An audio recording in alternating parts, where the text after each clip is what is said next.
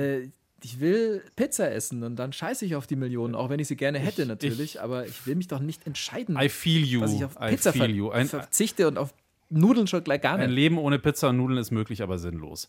Ähm, Völlig also, sinnlos. Jetzt hast du mich voll, völlig rausgebracht. Ich habe jetzt Hunger und bin irgendwie gedanklich in meiner Küche. Wo war ich? Bei Mars. Oh Gott, Star schon Wars. wieder essen. Nein, bei Mars the Bringer of bei Mars the Bringer of War.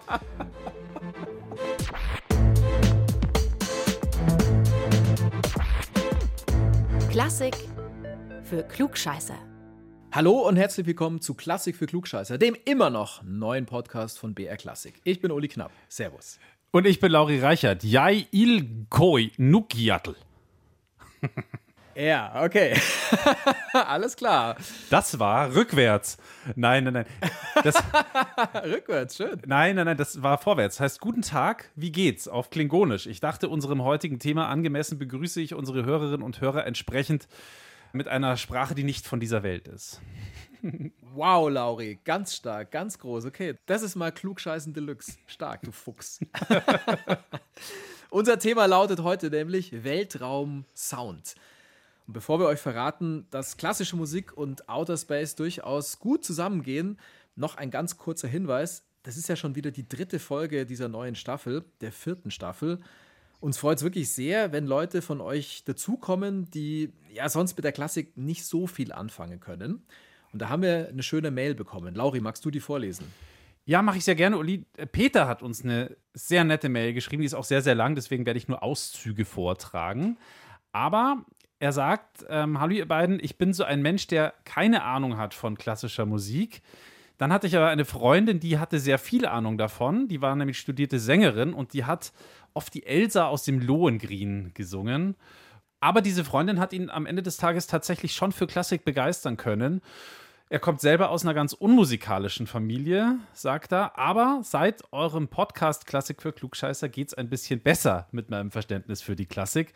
Ich habe euch vermisst und ich höre euch jetzt immer, weil meine Frau nämlich keine klassische Musik mag, wenn ich alleine unterwegs bin. Und ich freue mich auf den nächsten Podcast von euch. Wir freuen uns sehr über deine Mail, Peter. Und natürlich freuen wir uns auch immer über alle, die mit klassischer Musik noch gar nicht so wahnsinnig viel zu tun hatten und dann über uns vielleicht ein bisschen Spaß daran bekommen. Das ist eins unserer Ziele und das ist großartig, Peter. Vielen Dank für die Mail. Und dann haben wir noch eine Mail bekommen von Petra aus Augsburg, aus meiner Heimatstadt. Und die hat uns geschrieben, dass sie die Osterfolge gehört hat. Und zwar im Fortbewegungsmittel Nummer 1 in Augsburg in der Strosserbau, aka der Trambahn. Und sie schreibt, ich war so in die Folge vertieft, dass ich meine Haltestelle verpasst habe. Und dann war sie schon in Königsbrunn. Königsbrunn ist die nächste Stadt, muss man wissen. Okay, es geht fließend ineinander über. Sie wollte eigentlich in Hautstetten in einem Stadtteil davor aussteigen, der noch zu Augsburg gehört. Aber sie hat tatsächlich, weil sie so vertieft war in die Osterfolge, die Haltestelle verpasst. Auch das ist eins unserer Ziele. Und auch das haben wir erreicht. Also vielen Dank für diese Mail, Petra. So, Ja, Moment, aber wenn ihr irgendwie beim Schwarzfahren dann erwischt werdet, dann schickt uns nicht die Rechnung. Stimmt, ja, das, das gilt dann nicht, muss man immer dazu sagen. Aber vielen Dank für diese Mails und wenn ihr jetzt auch eine Mail schreiben wollt, es muss nicht nur immer Lob sein, es darf auch Kritik sein, es darf immer auch ein Themenvorschlag sein, dann schreibt uns gerne. Die Adresse ist klugscheißer.brklassik.de. Insgesamt verstecken sich da ganz viele S drin. Wie viele, das dürft ihr selber rausfinden. klugscheißer.brklassik.de. So, jetzt aber von der Straßenbahn ab ins Space Shuttle. Ganz genau, von der Milchstraßenbahn in andere Galaxien. Milchstraßenbahn. Ja, danke, der war sehr spontan, muss ich sagen. Wir hören uns jetzt mal an, was es tatsächlich mit diesem wunderbaren Weltraumsound so auf sich hat.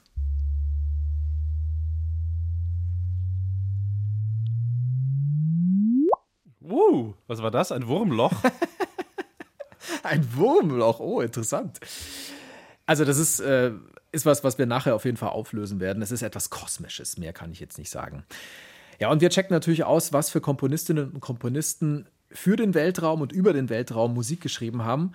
Und wir haben sogar eine angehende Astronautin eingeladen, Susanna Randall. Die ist Astrophysikerin und macht gerade ihre Ausbildung zur Astronautin, weil sie ganz einfach auch die erste deutsche Frau werden will, die im Weltraum ist. Und so nebenbei moderiert sie auch noch einen Podcast, und zwar einen Podcast auch hier bei BR Classic. Kosmos Musik heißt der. Das ist ein Wissenspodcast, in dem Susanna mit Experten und Expertinnen aus der Musikforschung über Musikgeheimnisse spricht und versucht, diese zu entschlüsseln. Zum Beispiel, woher eigentlich unser musikalischer Geschmack kommt oder ob Mozart hören intelligent macht. Solche Sachen werden da geklärt und besprochen. Und wir schauen uns heute an, welche Komponisten Musik geschrieben haben, die vom Weltraum inspiriert ist und auch welche Musik in Filmen eingesetzt worden ist, um den Weltraum zu vertonen. Mit Susanna Randall sprechen wir ja erst ein bisschen später, was ich schon mal verraten kann. Susanna hat uns erzählt, was ihr Lieblingsweltraumfilm ist. Ich finde das ja immer sehr spannend, was Menschen, die selbst mit Raumfahrt zu tun haben, denn äh, dafür Filme nennen. Wenig überraschend, ehrlich gesagt, fand ich, ist ihr Lieblingsfilm Interstellar. Finde ich selber nämlich auch sehr, sehr gut.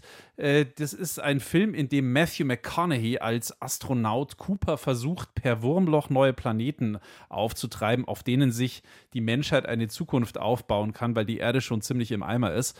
Die Musik dazu die hat der berühmte deutsche Komponist Hans Zimmer geschrieben, wobei man eigentlich mittlerweile eher andersrum fragen muss. Welche Musik hat Hans Zimmer eigentlich nicht für irgendeinen Film geschrieben? Der Mann ist irgendwie eine never-ending Kreativitätsmaschine. Und auch bei Interstellar hat Hans Zimmer sich sehr genau überlegt, wie er denn diesen Weltraum vertonen will, wie er den klingen lassen möchte.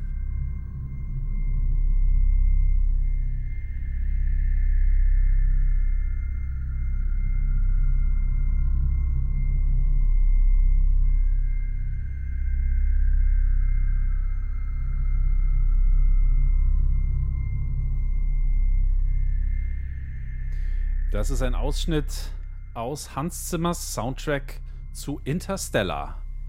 Ein Hollywood Science-Fiction-Blockbuster, den allerdings diverse Wissenschaftler auch gut finden. Unter anderem Susanna Randall, unsere Gesprächspartnerin später. Also, das klang für mich jetzt gerade so, ja, es klang halt einfach unendlich weit. Mhm. Also, natürlich atmosphärisch, das ist jetzt wenig äh, fantasievoll, was ich sage, aber es klang wirklich so, als sei da ganz großer zeitlicher Abstand zwischen den Noten also quasi sehr viel Raum, in dem sich die Noten dann letztlich entfalten können. Ja, so ein bisschen wie das All halt, also mhm. unendliche Weiten, ja. Star Trek und so weiter. Genau, aber wie man im Film auch sehen und natürlich vor allem auch hören kann, das Gegenteil funktioniert auch sehr, sehr gut. Also ein sich immer wiederholendes, steigerndes Muster, das von einer Orgel gespielt wird und das dann quasi den Raum, von dem du gerade gesprochen hast, dass er leer war, dann komplett ausfüllt. Das hat etwas sehr Strahlendes, finde ich, fast ein bisschen wie tausende funkelnde Sterne am Himmel.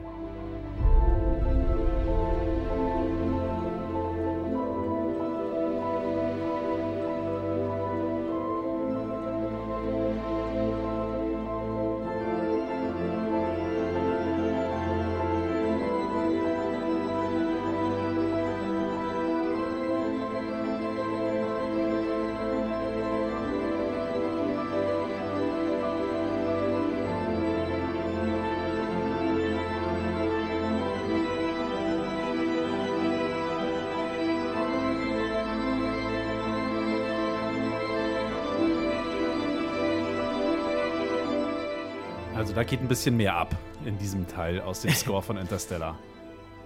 Es ist auch so federleicht. Es, ist, ja. es hat einfach was, ja, was Leichtes, finde ich. Und da haben wir auch schon ein ganz wichtiges Merkmal von Scores von so Space- und Science-Fiction-Filmen. Dieses Spiel, dieser Kontrast zwischen Minimalismus und dann eben auch dem totalen Bombast. Das findet man nämlich in der Musik von vielen guten Weltraumfilmen. Ja, wenn man sich jetzt genau überlegt, dann ist der Weltraum ja auch so naja, unendlich leer, aber gleichzeitig gibt es halt auch diese riesigen Planeten. Also dieser Kontrast ist halt unglaublich. Ja, unendlich groß. Ein weites Feld. aber die wenigsten vor allem waren auch einfach schon mal irgendwie im Weltraum. Hans Zimmer zum Beispiel mit Sicherheit nicht. Das heißt, man muss da als Komponist sehr stark seine eigene Fantasie spielen lassen. Und ich glaube, es ist gar nicht so leicht, da irgendwie den richtigen Ton zu treffen. Und noch viel, viel schwerer als Hans Zimmer hatte es damals Stanley Kubrick. Der hatte bei seinem Weltraumfilm 2001 Odyssey im Weltraum nicht mal ansatzweise so viele Vorbilder und Referenzen und Filme und Bilder und so weiter, von denen er sich hätte inspirieren lassen können. Du musst dir vorstellen, Uli, der Film ist 1968 rausgekommen, also noch vor der Mondlandung. Die war ja erst 69 und in dieser Zeit, wo man noch so wahnsinnig weit weg war, davon zum Beispiel auch Leute auf eine Raumstation oder so zu schicken, musste er sich damit schon beschäftigen, wie man zum Beispiel eine Raumstation und schwerelose Astronauten vertont. Das ist also rein auf seiner Fantasie basiert. Ja, und vielleicht auch Privatrecherche. Aber, aber wie hat er das Problem gelöst? Privatrecherche. Du meinst, der hat, er hat in seinem, er hat in seinem Privatkopf er hat die, recherchiert. Ach so, okay. Er hat die Schwerelosigkeit simuliert oder so. Ähm, ne, er hat, also wie er das gelöst hat, er hat unter anderem äh, zwei Space-Sträuße benutzt. oder wie auch immer man das sagen will. Du weißt schon, der eine Strauß und der andere. Hier ist jetzt mal der eine.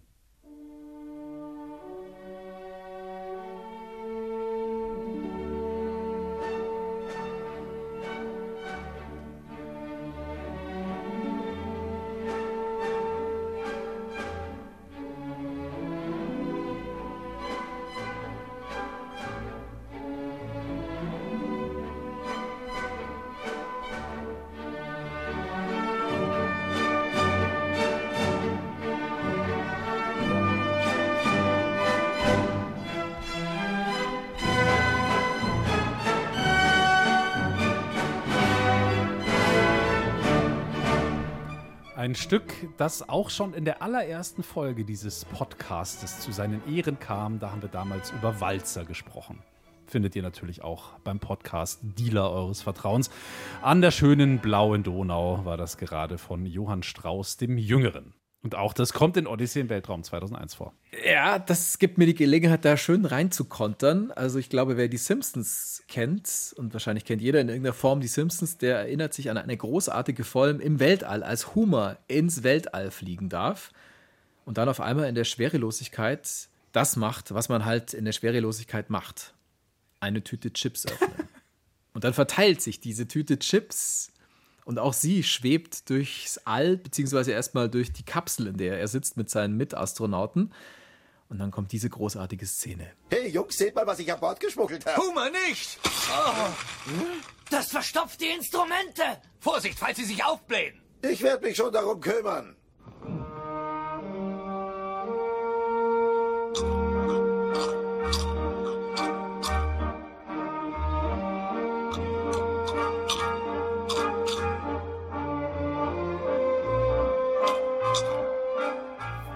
Zur Musik von An der schönen blauen Donau fliegt Thomas Simpson schwerelos im Raumschiff durch die Gegend und isst einfach die ganzen Chips auf. Wunderschön. Schöne Idee. Und riskiert dabei die ganze Mission, dass das Raumschiff abstürzt. Egal. also vielleicht auch eine kleine Hommage an Kubrick, glaube ich, in der Mit Szene, Sicherheit, oder? ja, mit Sicherheit, natürlich. Ja. es passt irgendwie. Also es hat was Humoristisches. Der Walzer im Weltraum. Es funktioniert. Ja, äh, humoristisch, das finden wir heute. Ich finde es tatsächlich auch total ulkig, also auch bei äh, Kubrick, dass da auf einmal an der schönen blauen Donau von Johann Strauss kommt. Aber anscheinend fand das Publikum das in den 60ern gar nicht lustig. Oder die fanden das zumindest nicht seltsam. Die könnten nicht verstehen, was wir daran seltsam finden könnten. Eben weil dieser Film und diese Bilder so ein krasses Novum waren und niemand von Star Wars oder Star Trek oder Interstellar oder was auch immer geprägt war. Also hatte auch keiner ein Problem mit Walzer im Weltraum.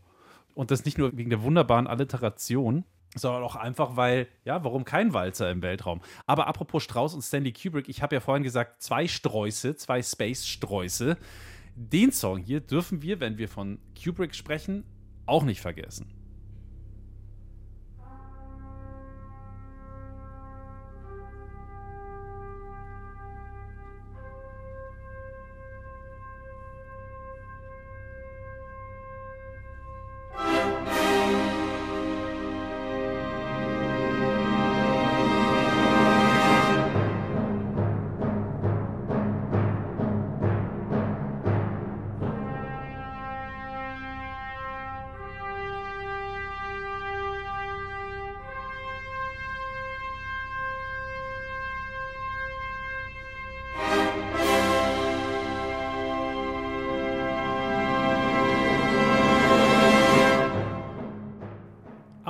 Der berühmtesten Science-Fiction-Filme aller Zeiten verwendet. Also sprach Zarathustra von Richard Strauss. Also auch bei Kubrick. Genau, auch bei Kubrick. Auch bei Space Odyssey, genau. Also es ist irgendwie so zitathaft. Wenn man es hört, dann, dann hat man es halt einfach sofort vor Augen, oder? Diese Szene da ganz am Anfang.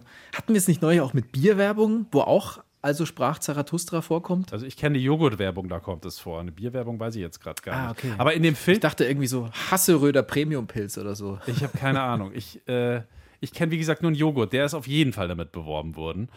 Es eignet sich offensichtlich für viele verschiedene Sujets, dieses Stück Musik. Ähm, in dem Film sieht man ja, wie die Sonne hinter dem Mond aufgeht. wahnsinnig atmosphärisch und dann kommt dieser Sound, das ist schon wirklich ein ganz, ganz großer Filmmoment und ja, wie ich finde, eine geniale Idee, das passt wirklich ganz perfekt. Und diese erhabene Grundton-Quint, Grundton-Kombi von Richard Strauss, das ist ganz einfach, aber auch wahnsinnig wirkungsvoll. Und das hat Kubrick erkannt. Es ist auch absolut passend, also um damit dann quasi zwei Planeten zu vertonen, es ist Bombast. Genau. Es ist musikgewordener Bombast. Genau, apropos Bombast und Planeten, eine Kombi, die genau das Ding auch war übrigens von Gustav Holst. Gustav Holst, ein britischer Komponist der Spätromantik und der ist ja unter anderem berühmt für sein Stück The Planets, wo er allen sieben Planeten unseres Sonnensystems ein Stück gewidmet hat. Also ich weiß, es sind acht Planeten, aber er hat allen anderen außer der Erde ein Stück gewidmet. Kriegst du eigentlich alle Planeten des Sonnensystems zusammen, Uli, außer Erde? Die schenke ich dir. Oh Gott. Ich wüsste es. Ich kann jetzt, man hat natürlich alle gehört. Ich kann so, einfach aber mal Ja sagen. Ja, ja, ja. achtmal ja. also, okay. Ähm, Nein. pro- wir probieren es. Merkur, Jupiter, Saturn, Venus, Mars, äh, Uranus Neptun? und Neptun und die Erde. Genau, haben wir sie alle. Pluto ist ja raus aus der Nummer, da wir nicht mehr mit den Großen spielen. Äh, jedenfalls bei, so. bei Gustav Holst kriegt jeder Planet ja ein ganz bestimmtes Attribut. Venus ist die Friedensbringerin, Jupiter der Freudenbringer, Uranus der Magier. Und jetzt hören wir ein Stück aus Mars, der Kriegsbringer, oder wie Holst es nennt, The Bringer of War. Klingt so ein bisschen nach Game of Thrones oder so.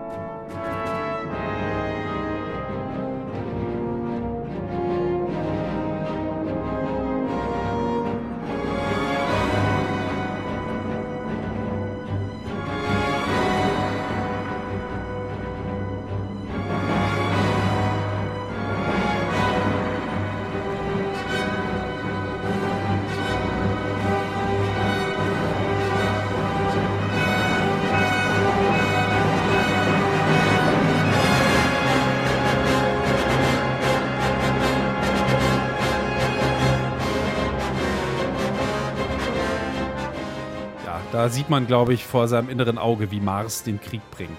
Ja, ich musste gerade irgendwie noch an Manowar denken, an irgend so richtig martialische Mucke. Ach, wi- witzig, dass du das sagst. Übrigens ein ganz witziger Klugscheißer-Fact. Ja. Uli Gustav Holst Mars, The Bringer of War, war tatsächlich die Inspiration für eine andere Gitarrenband, nicht für Manowar, aber immerhin für Black Sabbath, für ihren Song Black Sabbath. Hören wir doch da mal kurz rein. Oh. Habe ich zufällig im Köcher. I was in the, uh, we were rehearsing and I was going, trying to play Mars. And then the next day, Tony went in and went, and that's the way how uh, Black Sabbath came about. which was so different to anything else we'd heard. And, and I thought, this is really different. And everybody said, oh, God, that's really different.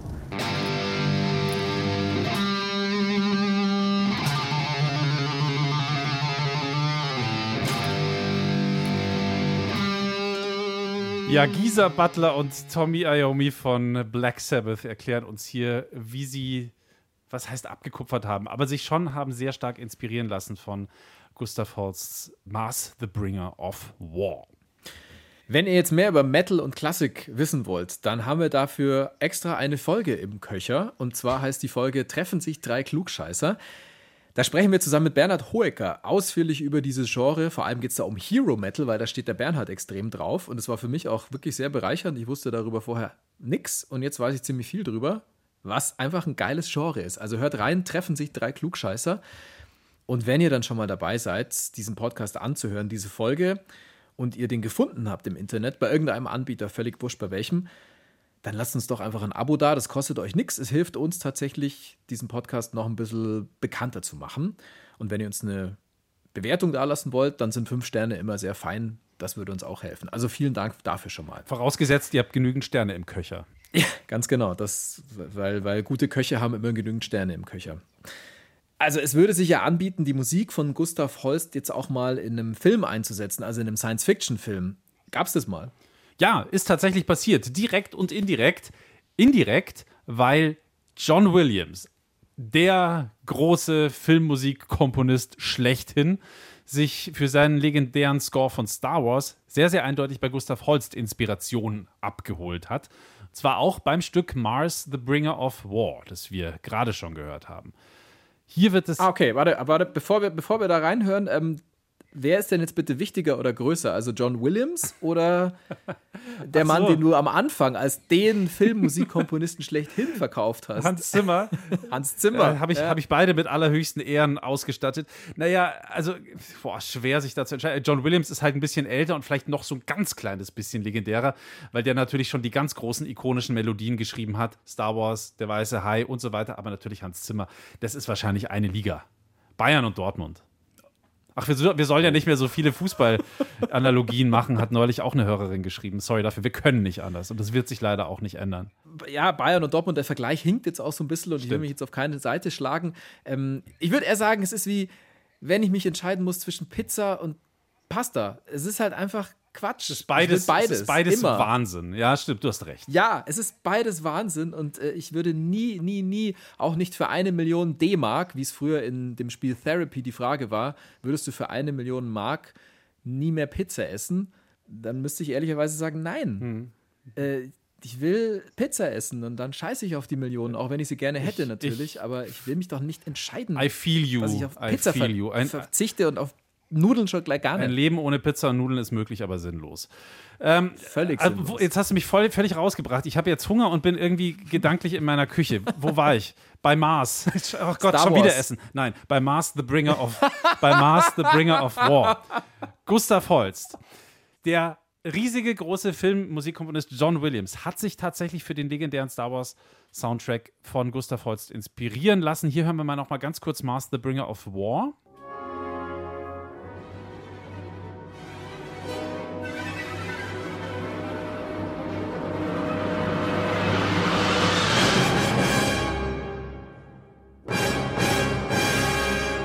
Und so klingt das dann bei John Williams in Star Wars.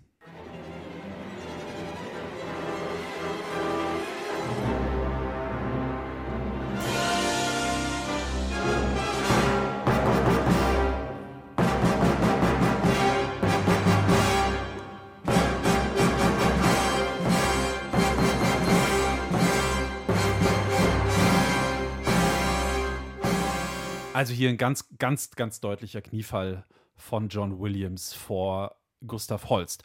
Und das war jetzt sozusagen die indirekte Variante. Direkt kommt das Stück Mars, The Bringer of War aus The Planets in The Man Who Fell to Earth vor. Das ist ein Science-Fiction-Film aus dem Jahr 1976. Regie hat ein Brite namens Nicholas Rogue geführt. Dieser Film basiert auf einem Roman, der heißt genauso The Man Who Fell to Earth von einem amerikanischen Schriftsteller namens Walter Tevis. Und die Hauptrolle in diesem Film spielt niemand Geringeres als David Bowie. Wirklich Oh. wahr. Wow, David Bowie, das Pop-Chamäleon. Genau.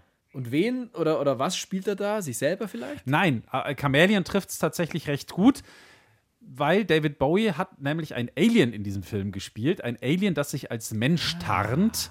In Wirklichkeit ist er nämlich so eine Art Reptilienmensch. Also im Film. Nicht, dass ihr jetzt denkt, wir, wir äh, schwurbeln hier Verschwörungstheorien von Stars, die in Wirklichkeit Reptilien aus dem All sind oder so. David Bowie ist ja auch schon tot. Glaubt ihr? Nein, David Bowie ist natürlich äh, schon vor einiger Zeit verstorben, 2016 bereits. Also ist er so tot oder untot wie der Elvis, der bei dir in der Nachbarschaft an der Tanke arbeitet, Der, oder? der Elvis Dimpfelhuber, ja, Dimpfelmoser heißt er, glaube ich. Ja, ja, der arbeitet, der arbeitet ja, hier im, im Nachbarort äh, an der Aral-Tankstelle und kommt irgendwann wieder. Mit neuem Hüftschwung. Sehr schön, nach der doppelten Hüft-OP. Okay, Holst und Bowie. In einem Film vereint quasi. Ich vermute mal, der Regisseur hat dann auch Musik von David Bowie in diesen Film genommen, oder? Ja, das, das würde naheliegen, nachdem der Weltraum ja auch eines der Themen von David Bowie war. Hat er aber seltsamerweise nicht gemacht. Dabei wäre das ja quasi eine Gmade Wiesen gewesen. Nicholas Rogue hätte ja zum Beispiel einfach was von David Bowies legendärem Album Space Oddity nehmen können. Am besten gleich den Titeltrack Space Oddity.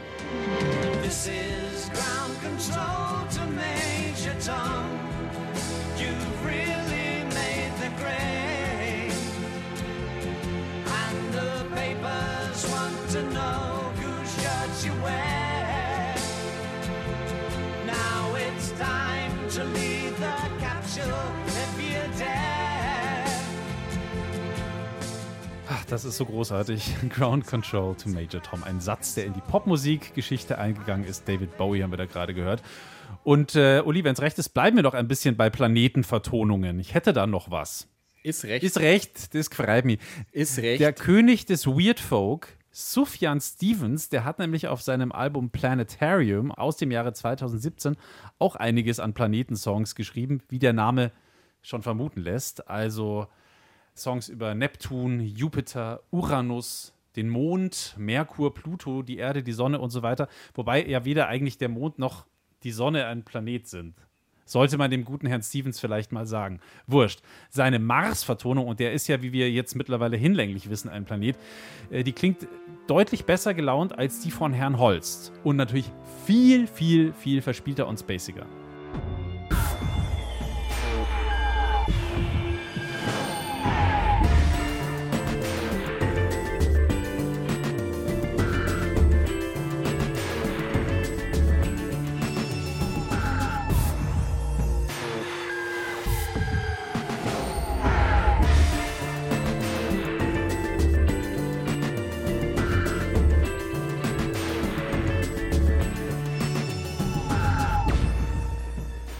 Kannst schon mitsingen. Nee, es, es piept und fiebt alles nur. Es ist geil. Es ist eine schöne Mischung aus Pop und Klassik. Und ich muss jetzt gerade zum Beispiel an Kid Cudi denken und an solche Leute, Ja. die sich, glaube ich, auch an solchen Sachen dann später bedient haben. Ja, ich, Also auch Hip-Hop später dann noch irgendwie davon profitiert hat. ja, ich meine, das ist ja noch gar nicht so alt. Das ist ja erst fünf Jahre alt, dieses Stück. Aber Sufjan Stevens, da muss man sich Ach so, dann nehme ich es zurück. Das ist ja Quatsch. Aber bei Sufjan. Stevens muss man, sich, ja muss man sich tatsächlich manchmal fragen, auf welchem Planeten der eigentlich wohnt. Ich meine, der Mann hat ja, der kann ja wunderschöne, ganz simple Folksongs genauso schreiben und eben wahnsinnig abgedrehtes Zeug. Der Mann ist ein musikalisches Genie, kann man, glaube ich, wirklich behaupten. Und äh, dieses Stück, beziehungsweise auch die ganze Platte äh, Planetarium, hat Sufjan Stevens nicht allein geschrieben, sondern mit Nico Muli zusammen. Äh, Das ist ein amerikanischer Komponist, der angeblich schon mehr als 100.000 Orchesterwerke geschrieben hat, was das auch wieder für ein Freak sein muss, mehr als 100.000 Stücke. Und außerdem dabei äh, noch so Musikerkollegen wie James McAllister oder auch Bryce David Dessner. Der wiederum ist Komponist und Gitarrist und hat auch schon mit den ganz Großen zusammengearbeitet, also mit The National, mit Steve Reich und mit Johnny Greenwood von Radiohead. So, jetzt habe ich aber wirklich meiner Pflicht als Name-Dropper, glaube ich, heute Genüge getan. mein Name ist übrigens Lauri Reichert. so, und jetzt, Uli, kommen wir wie versprochen ja zu der Frau, die den Job hat, von dem immer alle als Kind sagen, wenn man sie fragt, was möchtest du später mal werden, dann sagt eigentlich jedes Kind entweder Feuerwehrmann oder Astronaut oder Astronautin. Letzteres in Ausbildung ist Susanna Randall, Podcast-Kollegin bei BR Classic mit Kosmos Musik und eben eine waschechte angehende Astronautin. Uli, du hast mit Susanne über Sounds im Weltall, über Weltraummusik äh, gesprochen und natürlich auch über das Training als angehende Astronautin. Ganz grundlegend, Susanna, also Astronaut, das ist ein Berufswunsch, den wahrscheinlich viele haben, viele Kinder auch. Wann kam denn bei dir diese Idee auf, dass du gesagt hast, ja, ich will Astronautin werden? Also bei mir war das ganz klassisch mein Kindheitstraum. Also wie du gesagt hast, ganz viele Kinder stellen sich vor, Astronaut oder Astronautin zu werden. Das ist was ganz Normales. Das ähm, wird man vielleicht auch zu Fasching oder bei mir, ich komme aus Köln, zu Karneval. Ich bin dann auch Astronautin geworden natürlich. Aber bei den meisten Leuten und ja, auch bei mir irgendwie hat sich das im Laufe der Zeit ein bisschen verlaufen, einfach weil es sehr, sehr wenig Plätze für Astronauten und Astronautinnen gibt. Also man kann nicht sagen, ich werde Astronaut und ich arbeite jetzt ganz hart dafür und dann wird es auf jeden Fall klappen. Also das ist schon etwas, wo man auch ein gutes Quäntchen Glück braucht. Aber dieser Wunsch, auch diese Faszination Weltall, hat sich eigentlich durch meine ganze Jugend gezogen und dann auch bis ins Erwachsenenalter fortgesetzt. Und mir war aber klar, ich brauche auf jeden Fall einen Plan B. Also mir war klar, ich kann nicht sagen, ich werde Astronautin. Dafür war ich dann irgendwann zu realistisch. Und deswegen bin ich dann Astrophysikerin geworden. Das heißt, ich beobachte jetzt jeden Tag das Weltall von der Erde aus. Und natürlich wäre es dann das Allergrößte, auch noch meinen zweiten Traum wahr werden zu lassen und auch selber ins Weltall zu fliegen. Wie groß ist denn die Chance, dass man da mal einen Platz bekommt, sozusagen? Das ist ein bisschen wie, ja, vielleicht nicht ganz so schwierig wie einen Hauptpreis im Lotto zu gewinnen, aber schon ähnlich. Also es ist tatsächlich so, jetzt bei der letzten Auswahl der Europäischen Weltraumbehörde ESA haben sich ungefähr 20.000 Menschen beworben auf etwa vier bis fünf Plätze. Also das kann man sich dann leicht ausrechnen und man muss auch dazu sagen, dass eine solche Auswahl nur alle 10 bis 15 Jahre stattfindet. Also die letzte Auswahl davor war 2008, 2009. Also es gibt gerade in Europa sehr, sehr, sehr, sehr wenige Plätze für Astronauten und Astronautinnen. Wahnsinn. Okay, gut. Aber du hast ja schon einige Sachen ausprobiert, die man so im Training macht, oder? Also zum Beispiel die Schwerelosigkeit, ähm, wenn das auch nur für einen kurzen Moment war in einem Flugzeug mal. Ähm, erklär mir das mal, wie fühlt sich das an und wie funktioniert das überhaupt? Bei einem Parabelflug ist es so, dass das Flugzeug, und es ist ein ganz normales Flugzeug, also ein Airbus 321, glaube ich, sind wir geflogen, dass das Flugzeug eine Parabelform beschreibt. Also das heißt, der Pilot zieht die, die Nase des Fliegers ganz steil nach oben und dann ganz plötzlich wieder nach unten. Also das heißt, man beschreibt eben diese Parabelkurve, deswegen heißt es Parabelflug. Und im oberen Teil der Parabel befindet man sich im freien Fall. Und in dieser Freifallphase ist man eben schwerelos. Pro Parabel hat man ungefähr 22 Sekunden Schwerelosigkeit. Wow. das hört sich gar nicht so viel an, ist aber genug eigentlich, um auch so Salti mal auszuprobieren und äh, zu überlegen, wie bewege ich mich jetzt. Weil tatsächlich am Anfang ist man ein bisschen aufgeschmissen, weil man schwebt halt plötzlich im, ja, im freien Raum und wenn man sich nicht irgendwo festhält, dann ist man ein bisschen wie ein Käfer auf dem Rücken. Also man kann sich dann gar nicht fortbewegen. Und Anfänger, ich auch, versuchen das dann immer irgendwie schwimmend zu machen, als wenn man jetzt im Wasser wäre. Aber das klappt nicht, weil der Luftwiderstand nicht reicht. Und das heißt, man braucht dann schon ein bisschen Zeit, um sich einfach daran zu gewöhnen, okay, man muss sich immer irgendwo abstoßen oder festhalten, sodass man eben nicht ja, wie ein Käfer auf dem Rücken da schwebt und am Ende hilflos ist. Was fasziniert dich denn am Weltraum und der Musik? Also welche Gemeinsamkeiten siehst du da oder hörst du da? Also ich glaube, Musik und der Weltraum, die haben halt beide etwas Transzendentes und das ist mich aus dem Alltag rausholen. Das schafft die Beschäftigung mit dem Weltraum, zumindest wenn ich es jetzt nicht gerade beruflich mache und äh, da involviert bin, sondern wenn ich einfach in den Himmel schaue oder auch von fremden Planeten und Galaxien träume. Und die Musik kann das ganz genauso, weil die Musik ja auch nichts ist, was ich jetzt in meinem täglichen Leben unbedingt brauche. Also ich muss essen, ich muss mich bewegen, ich muss atmen, solche Sachen. Aber die Musik ist etwas, was wieder außerhalb dieses normalen Lebens irgendwo ist. Und die Astrophysik ist da genauso oder der Weltraum. Es holt mich raus aus diesem kleinen, alltäglichen Ich in meinem Trott und zeigt mir etwas anderes, eine andere Welt. In welche Welt tauchst du denn da am liebsten ein? Also mach doch mal ein Beispiel. Ich muss sagen, musikalisch kommt es total auf meine Stimmung an. Also ich kann mich natürlich in einem Klavierkonzert von Mozart verlieren, wenn ich dafür in der Stimmung bin.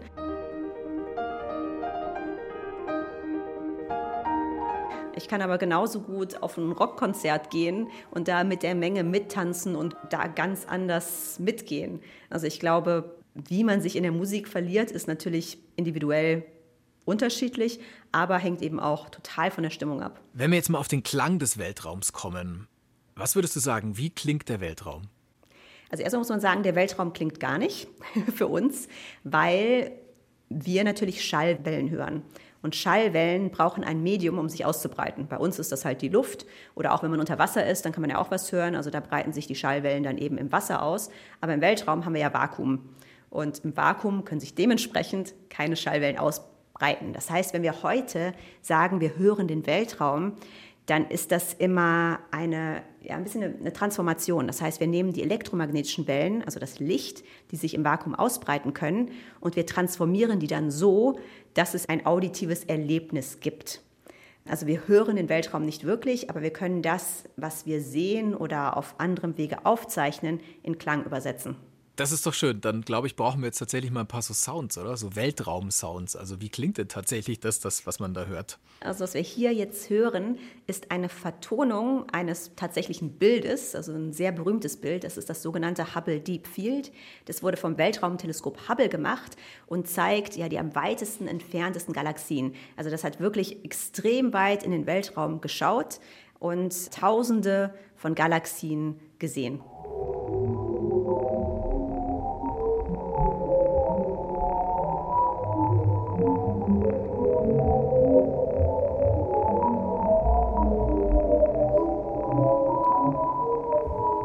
Wie gefällt's dir, Ulrich? es klingt tatsächlich wie aus dem Film. Also so, wie ich es halt aus, aus Weltraumfilmen, aus Science Fiction kenne. Also für mich klingt es tatsächlich ein bisschen auch so wie so ein, so ein Sirenenklang, irgendwie so Weltraumsirenen, auch so fast unter Wasser, also ein bisschen unwirklich. Was es tatsächlich ist, ist ja total banal eigentlich. Also man hat dieses Bild, dieses Hubble Deep Field, es ist rechteckig, es hat eine Breite, es hat eine Höhe. Und was man hier gemacht hat, ist, dass man die Breite als Zeitachse genommen hat, also sozusagen ja die Länge des Stücks und die Höhe als Frequenz. Also das heißt, je höher etwas auf diesem Bild war, desto höher war dann auch der Ton, den wir jetzt gehört haben. Also das heißt, es hat eigentlich rein physikalisch keine wirkliche Bedeutung. Es ist einfach eine Vertonung eines sehr schönen Bildes. Und ich finde, das Bild ist wunderschön, aber das Klangfall ist ja, eine andere Art, dieses wunderschöne Bild auch zu erleben. Okay, äh, das war schon mal ein gutes Beispiel. Was, was hast du noch? Jetzt kommt was, ähm, was ein bisschen physikalischer ist.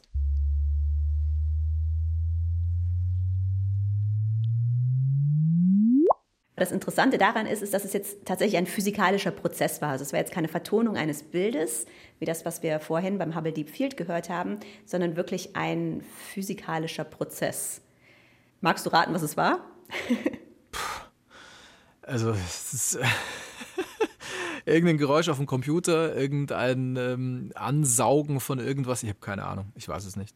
Ansaugen ist tatsächlich schon sehr gut. Also nicht saugen, aber ähm, was das jetzt war, war das ineinander hineinspiralen und das Verschmelzen am Ende zweier Neutronensterne. Und hast jetzt gesagt, das ging sehr schnell. Wenn zwei schwarze Löcher verschmelzen, geht es noch viel, viel schneller. Deswegen haben wir die Neutronensterne nämlich genommen, weil man das tatsächlich ganz gut hören kann. Also man sieht ja dieses, es wird immer lauter.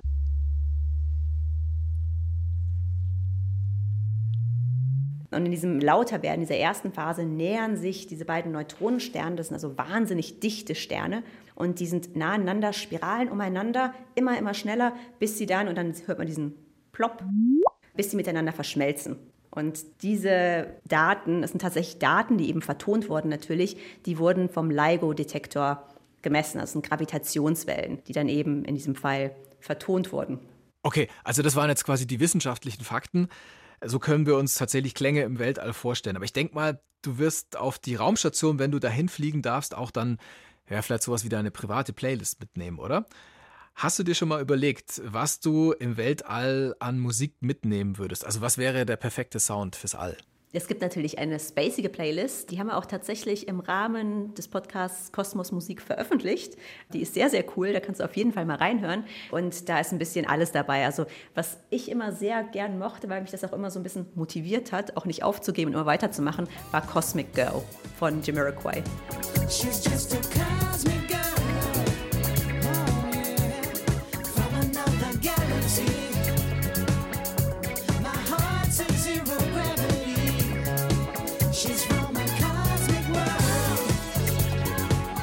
Das wäre auf jeden Fall dabei. Und dann wahrscheinlich noch völlig losgelöst, also Major Tom.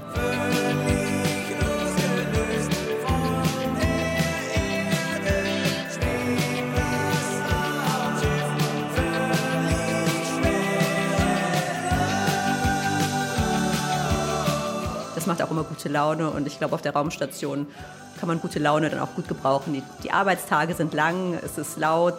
Also ich glaube, dass auf jeden Fall Musik dem Leben auf der Raumstation sehr, sehr zuträglich ist. Musik auf jeden Fall. Es gibt unendlich viele Weltraumfilme. Welcher ist denn dein Lieblingsweltraumfilm? Ich muss sagen, ich bin gar nicht so ein Science-Fiction-Fan, weil das für mich irgendwie auch immer so diesen Beigeschmack ein bisschen von Arbeit hat. Aber ich mochte tatsächlich Interstellar ganz gerne. Ähm, da gibt es ja auch diese Simulation von einem schwarzen Loch. Das ist relativ bildgewaltig. Die Story ist jetzt ja, mittelmäßig realistisch, würde ich sagen, aber darum geht es ja dann auch gar nicht. Es geht darum, ja, diese, diese große Story, diese tollen Bilder. Ja, sowas schaue ich mir dann schon auch ganz gerne an. Alles klar. Dann vielen Dank, Susanna. Vielen Dank. Das war sehr interessant. Eine Welt, die sich mir noch so langsam erst erschließt. Ja, gerne. Ja, wenn wir gerade noch über Filme und Weltraum sprechen, dann muss ich sagen, es gibt natürlich einen, einen großartigen Weltraumfilm, Spaceballs.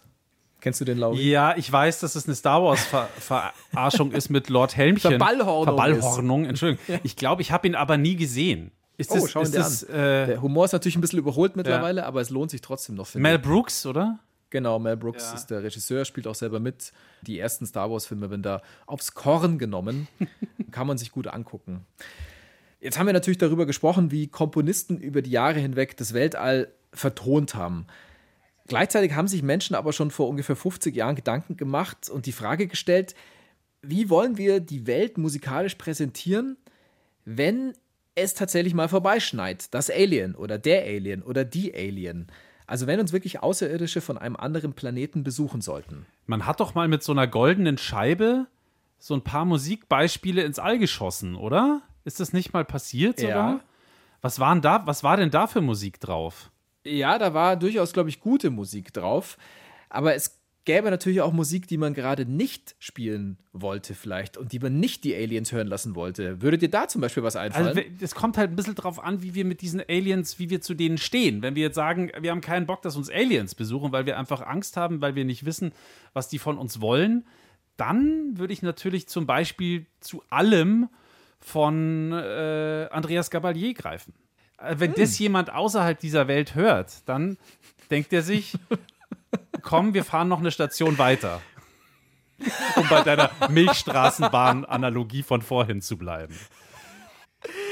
Okay, gut. Ja, also ich hätte, das ist eigentlich nicht zu toppen. Ich hätte auch noch einen Vorschlag, wie man vielleicht die Aliens wieder los wird, mit so einer Mucke hier. You're no good, can't you see, brother Louie, she's only looking to me. Only love breaks a heart, brother Louie, Louie, Louie. Only love's paradise. Oh, she's only looking to me.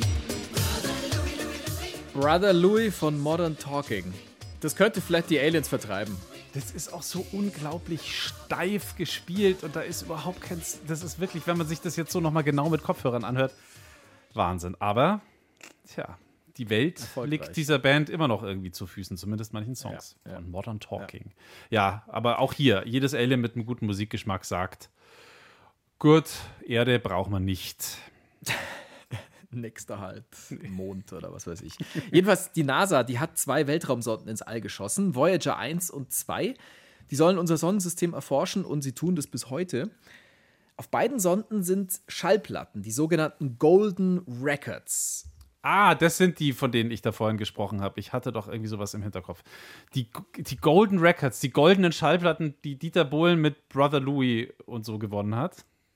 Ja, es könnte sein, oder es ist einfach nur Dieter Bohlen an Bord von dieser Sonde und ähm, damit hätte sich einiges an Schwierigkeit und Problematik äh, erledigt für die Welt. Nein, natürlich nicht. Also, Aber was ist denn da jetzt drauf auf diesen Golden Discs? Also man hat die ja, da hat man ja, glaube ich, soweit ich weiß, waren da ja Geräusche drauf. Wie klingt es auf der Erde? Verschiedene Sprachen und eben auch Musik, die uns als menschliche Wesen irgendwie charakterisieren sollen. Ja, also es ist auf jeden Fall ähm, äh, Musikempfehlung, würde ich es mal nennen, drauf. Also Songs, mit denen man die Aliens willkommen heißen könnte. Ähm, für den Fall der Fälle, also dass es tatsächlich mal so weit kommt, dass potenzielle Besucher aus dem Weltall schon mal einen groben Eindruck von unserer Kultur bekommen wollen, kriegen sie da eben diesen Eindruck. Und da ist dann eben zum Beispiel drauf, also aus klassischer Sicht jetzt ganz klar Bach.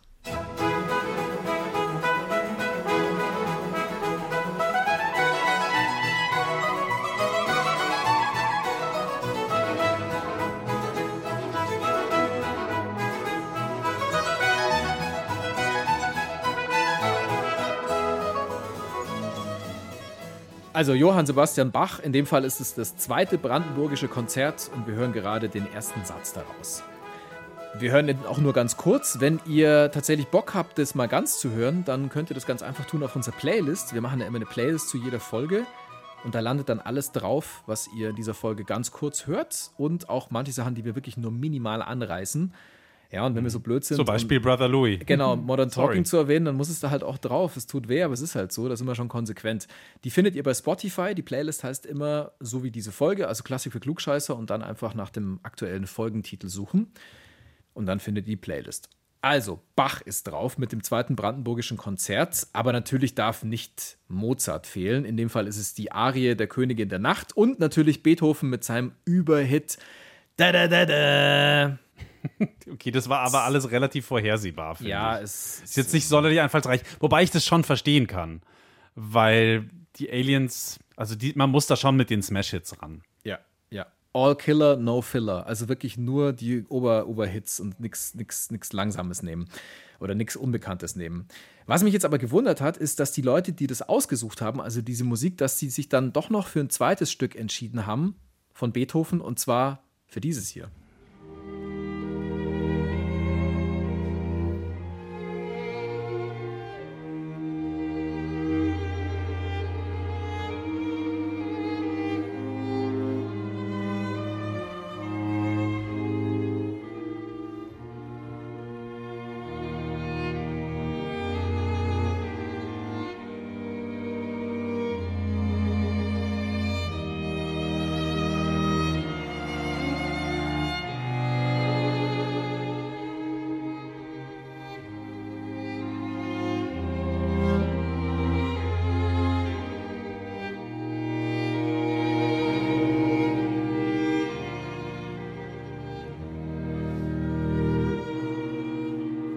Ludwig van Beethoven, Streichquartett Nummer 13, der fünfte Satz daraus, Opus 130. Wunderschön, aber tatsächlich kein Smash-Hit. Da ist nicht nur Klassik drauf auf diesen goldenen Schallplatten für das Weltall, für die Aliens, oder? Nee, nee, nee, nee, nee, nee, nee, nee. Also du hast es ja vorhin schon selber anklingen lassen. Die Klassik in allen Ehren natürlich, aber das wäre dann doch irgendwie anmaßend gewesen. Musik ist natürlich weit mehr als nur Klassik und drum sind da auch andere Genres drauf, also Blues zum Beispiel oder Jazz. Dann aber auch Musik aus anderen Teilen der Erde, also aus Australien in dem Fall. Senegal, Peru, Aserbaidschan, Bulgarien, Indien, dann Musik vom Volk der Navajo, Musik von den Salomoneninseln und aus China. Und wir hören jetzt mal in was ganz Verrücktes rein, in Musik aus Aserbaidschan, die Bagpipes. Das ist so eine Art Dudelsack, also so ähnlich wie ein Dudelsack zumindest.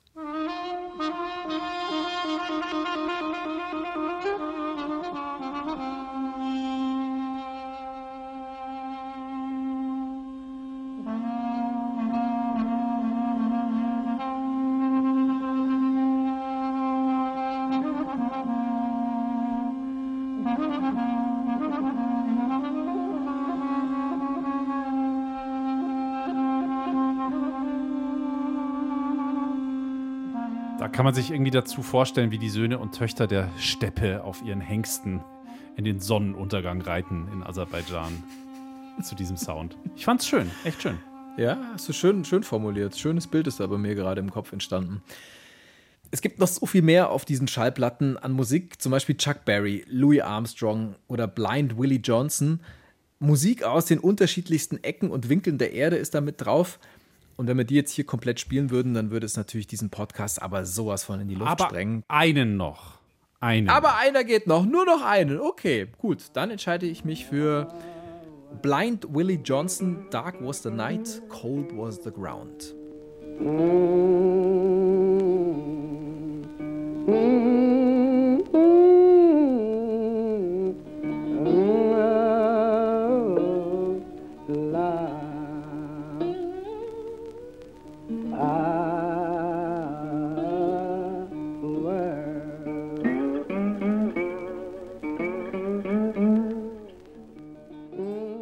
Übrigens, ähm, fällt mir jetzt gerade bei Blind Willie Johnson ein, der wurde ja, also das ist ja ein ganz, ganz, also das ist sehr, sehr alte Musik, die wir gerade gehört haben. Ähm, so ganz, ganz ursprünglicher Blues eigentlich. Und ähm, der wurde begleitet von einem wahnsinnig spannenden Typen.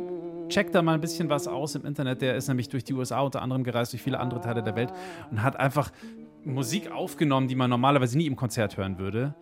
Äh, Alan Lomax. Und äh, der hat genau solche Sachen aufgenommen. Ich glaube unter anderem auch den Track, den wir da gerade gehört haben. Das ist jetzt nur so ein kleiner Klugscheißer-Tipp von mir. Checkt mal Alan Lomax ein. Der Mann hat wirklich Musikgeschichte konserviert. Cool, ja, guter Hinweis, danke. Ich kenne ihn nicht. Auf jeden Fall ist das alles Musik, die auf den Voyager Golden Records drauf sind. Nicht zu verwechseln mit Bravo Hits 1 bis 2, sondern es ist wirklich eine großartige Compilation. Voyager Golden Records bei Time Live kann man die, glaube ich, kaufen. Auf MC, LP und CD. Ich gebe ein neues Ziel, ein mittelfristiges für diesen Podcast aus hiermit. Ich würde es auch gerne auf eine der nächsten Golden Records schaffen mit einer Folge von Klassik für Klugscheißer. Wow. Wow, okay, also wir haben ja jetzt Connections zu einer Eben. Astronautin. Vielleicht geht da was. Wir könnten noch mal mit Susanna sprechen, die ist ja immerhin BR-Podcast-Kollegin. Vielleicht kann die da was drehen. Vielleicht kann die ja mal wie Homer Simpsons eine Tüte Chips an Bord schmuggeln, einfach eine Folge Klassik für Klugscheißer mitnehmen ins All. Das wär's. Wow. Okay. Das ist ein großes Ziel, Sauri. Aber man muss sich große Ziele setzen, sonst bleibt Ja. man ja immer nur am Boden. Ja, und wenn die Aliens das hören, denken sie sich, oh Gott, diese Idioten. Nee, da wollen wir auch nicht hin.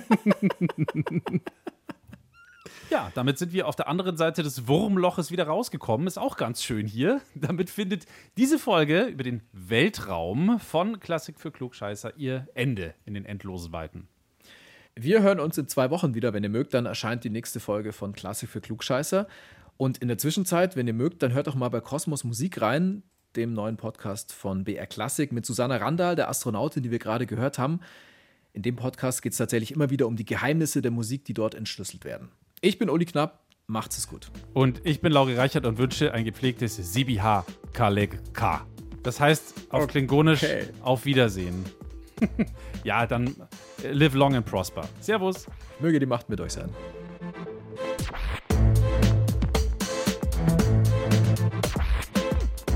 Klassik für Klugscheißer.